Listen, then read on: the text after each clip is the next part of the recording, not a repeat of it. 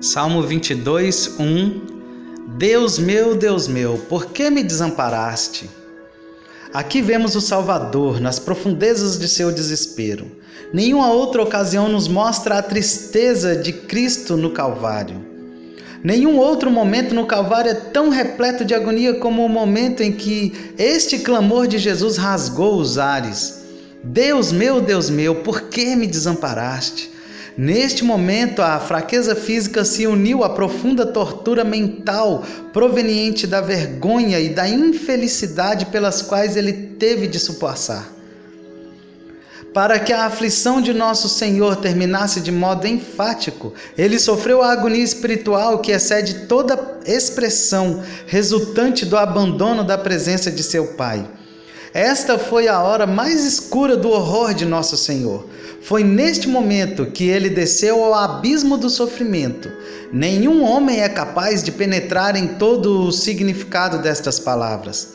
Às vezes, alguns de nós pensamos que podemos clamar: Deus meu, Deus meu, por que me desamparaste? Existem épocas em que o brilho do sorriso de nosso Pai se oculta em nuvens e trevas. Todavia, devemos lembrar que ele realmente nunca nos abandona. É apenas um abandono aparente, mas no caso de Cristo foi um abandono real. Nós sofremos com um pequeno afastamento do amor de nosso Pai. Mas quem calculará a profunda agonia de Jesus quando Deus desviou sua face dele? Em nosso caso, o clamor geralmente é impulsionado pela incredulidade.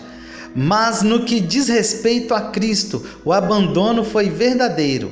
Foi a expressão de acontecimento terrível, pois Deus havia realmente virado as costas para seu filho por um período de tempo. Oh, alma pobre e angustiada, que uma vez viveu ao sol da face de Deus, mas que agora está em escuridão. Lembra que ele não a abandonou de verdade. Enquanto nas nuvens Ele é nosso Deus, tanto quanto ao brilhar pelo lustre de Sua graça. Visto que nos sentimos em agonia quando pensamos que Deus nos abandonou, quão terrível deve ter sido o clamor de nosso Senhor: Deus meu, Deus meu, por que me desamparaste?